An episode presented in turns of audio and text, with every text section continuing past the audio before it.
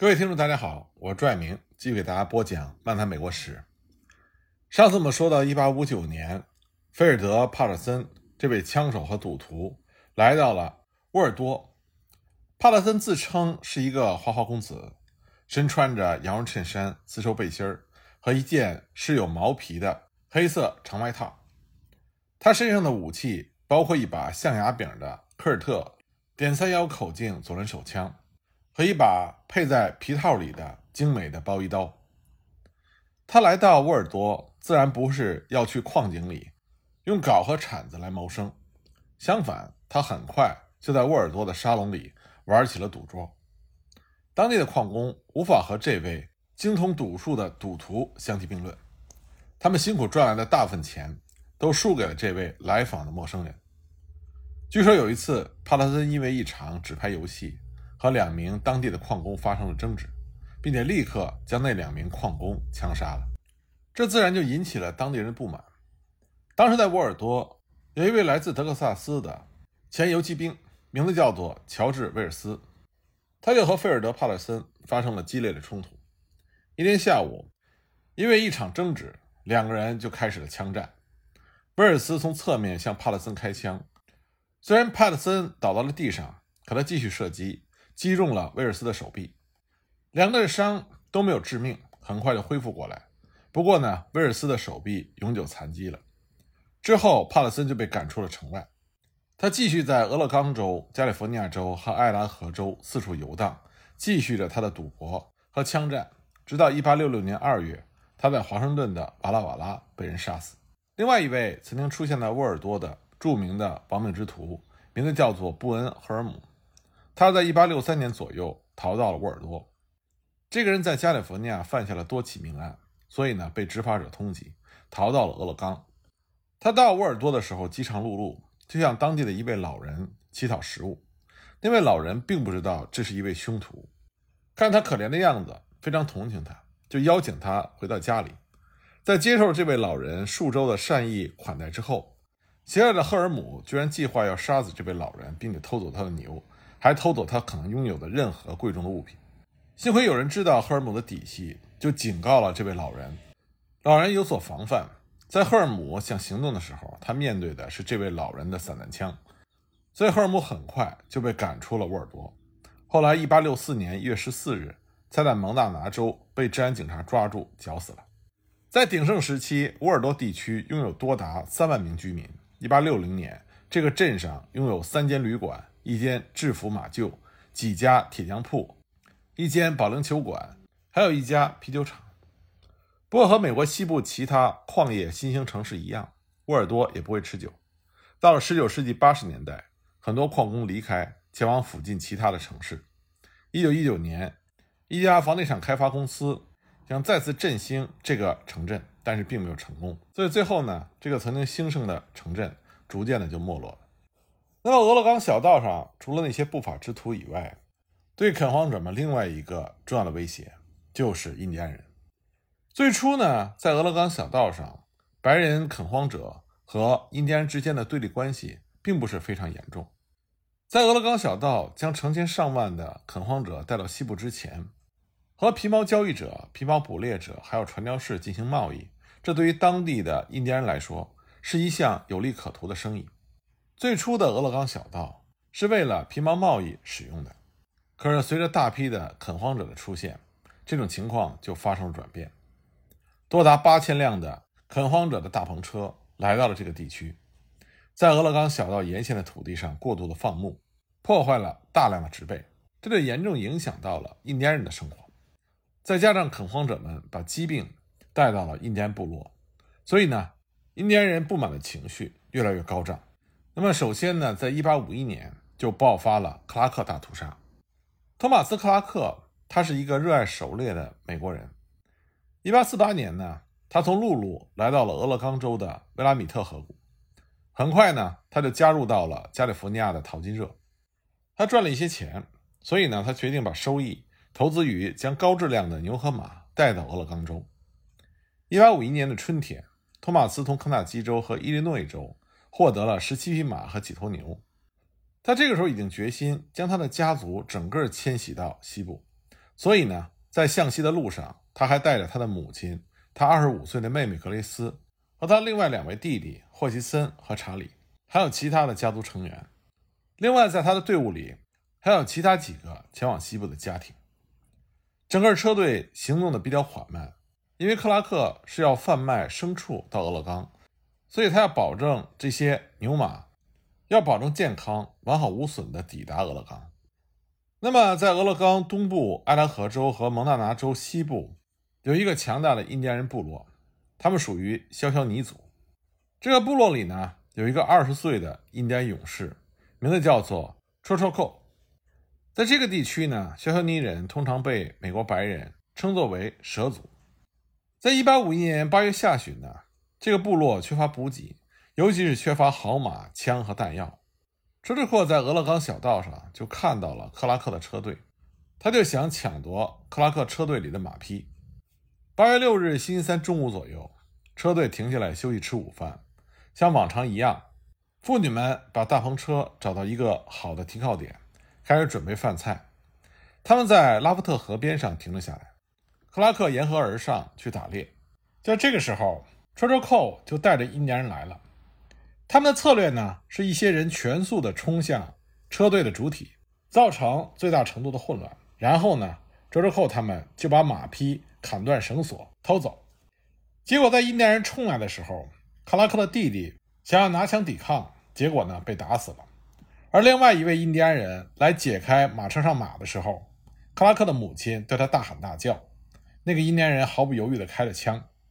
克拉克的妹妹保护着他的母亲。结果子弹穿过了他的手，直接射进了他母亲的心脏。当天晚上，克拉克的母亲就死了，而他的妹妹格蕾斯也被一颗子弹击中。他怕得要命，就装死。印第安人就开始剥他的头皮。就在这个紧要关头，克拉克骑马回来了。因为他飞驰的时候烟尘很大，而且呢，他的猎犬在他的身边狂吠，所以印第安人以为来了一大群人，所以他们就赶快撤退了。在撤退之前，他们把格雷斯扔下了悬崖，一条腿摔断了。愤怒的克拉克和他的兄弟就组织了一队人前去追捕印第安人。他们最终追上了印第安人的队伍，可是这个时候印第安人占据了一个有利的地势，追捕的人又被打死了一个，另外一个人还受了伤。所以呢，克拉克只好放弃了追赶，印第安人逃跑了。克拉克的妹妹克雷斯最后幸存了下来，然后车队又继续向西前进。克拉克他们家族最后定居在了俄勒冈州和加利福尼亚州。在1851年的这次屠杀之后，1854年又爆发了一起印第安人袭击的事件。1854年，以沃德加为主的一群移民乘坐着六辆大篷车，沿着俄勒冈小道穿过伯伊西河谷向西前进。这个车队里呢，大约有二十名成员。1854年8月20日。当他们距离博伊西堡大约二十英里的地方，他们决定暂时休息一会儿。结果就在他们休息的时候，他们的一匹马被一群肖肖尼印第安人给偷走了。在俄勒冈小道上，一匹马被偷是一个非常严重的情况，所以当时车队中的一个人就射杀了偷马的印第安人。结果很快，这个车队就遭到了印第安人的伏击，车队中所有的男人全部被杀死。女性也基本上在受到侵犯之后被杀，孩子们被关在了燃起了熊熊烈火的车上被烧死。幸存者只有两个，他们是兄弟俩，一个十三岁，一个十五岁，都是被箭射中，通过装死幸存了下来。克拉克屠杀和沃德屠杀，这是发生在俄勒冈小道上印第安人对拓荒者进行袭击的两次比较著名的事件。类似的事件还有很多。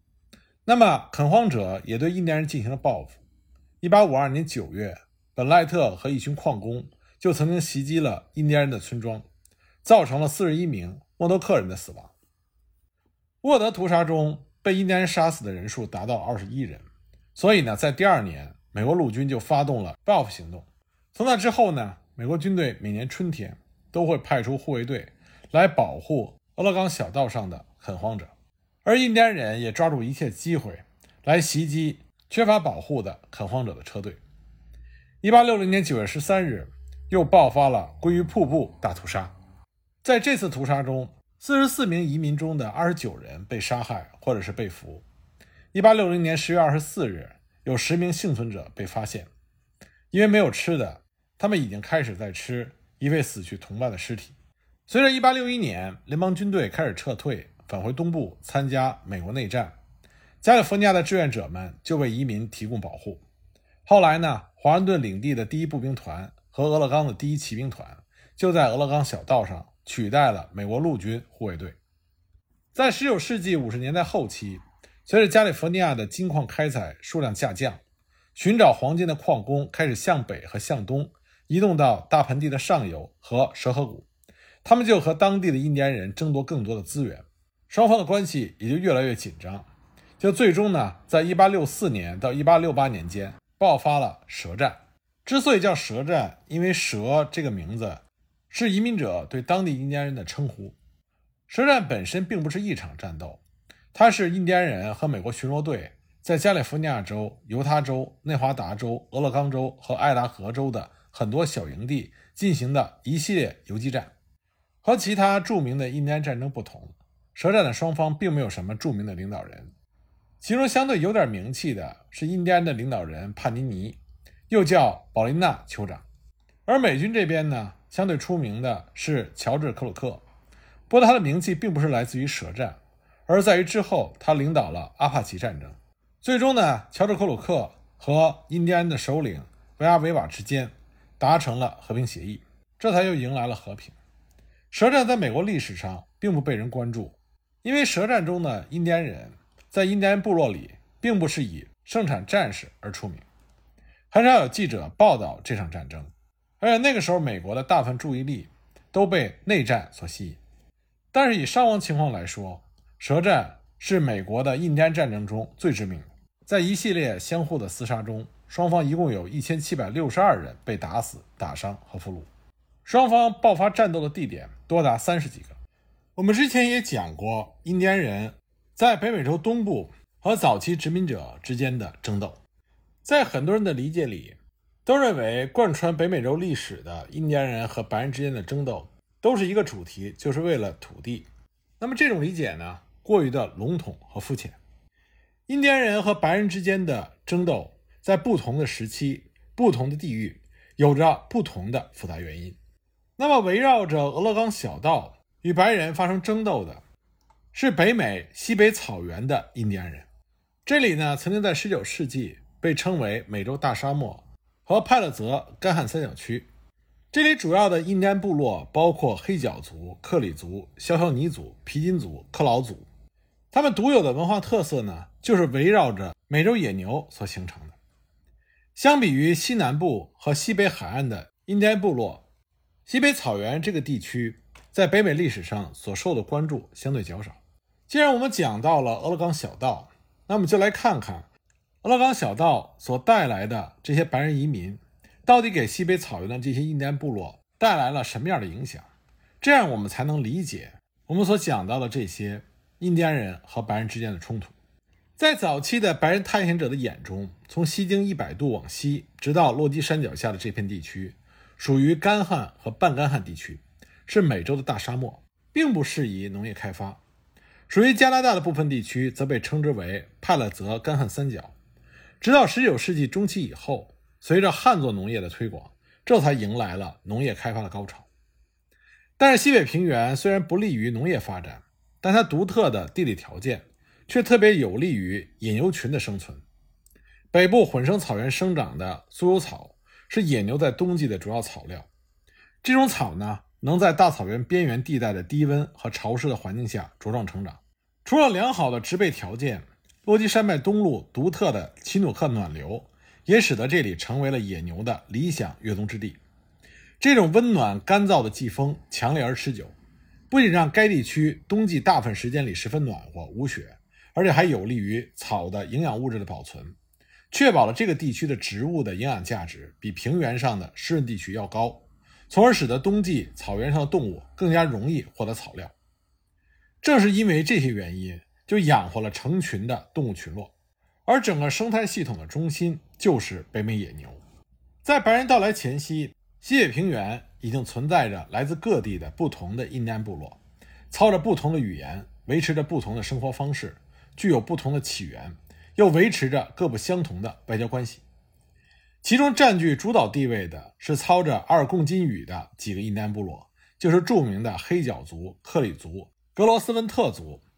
那么阿尔贡金人，他们起源于加拿大安大略的南部，有的向西和西北方向迁徙到了西北草原。像克里人最早是从萨尔科克人中分离出来，迁到西北草原的。在白人到来前期，克里人已经逐渐占据了西北草原的北部地区。那么也有历史学者认为。东部猎物的减少和白人从东部向内地渗透的压力，迫使克里人和附近部落向西部迁移。而另外一支印第安人，也就是著名的黑脚族，他们占据着北萨斯克彻温河谷，以彪悍好战著称。除了操阿尔贡金语的印第安部落之外，来自东部的还有讲苏语的部落。所有苏族印第安人都发源于东南部的原始苏人的故乡。后来这些部落迁移到北部平原上。那么，除了从东北和东南方向迁入的部落之外，来自西北方向的是阿萨巴斯卡人，他们构成了西北草原上另外一支重要的印第安力量。所有的阿萨巴斯卡部落都起源于北美洲西北部阿拉斯加湾周围的地区。大约在1175年到1390年间，圣阿里亚斯火山喷发所造成的生态灾难，就迫使着阿萨巴斯卡人向南部迁移。小岛迁出的两支，就往南一直迁移到了美国的西南地区，逐渐就演变成了阿帕奇人和纳瓦乔人。而后来从北部针叶林带迁到西北平原的一支，则是萨西人。萨西人进入到西北平原之后，与先期到这里的克里人和黑脚族人就建立起来了牢固的联盟关系，所以他们也会被认为是黑脚族的一部分。肖肖尼人呢，是来自于南方，也就是西南大盆地的。努米克部落，他们一进入西北平原就展现出强大的军事力量，所以他们就占据了西北平原的西南部。而与肖肖尼人同属于努米克人起源的另外一支印第安部落，就是赫赫有名的科曼奇人。他们是西南地区最为彪悍的武士，所以肖肖尼人能征善战也就不足为奇了。除了这些主要部族之外，在西北平原上还有其他小的印第安部落。他们也有着不同的起源，那么这些印第安部落就共同营造了西北草原上印第安人独特的生活方式。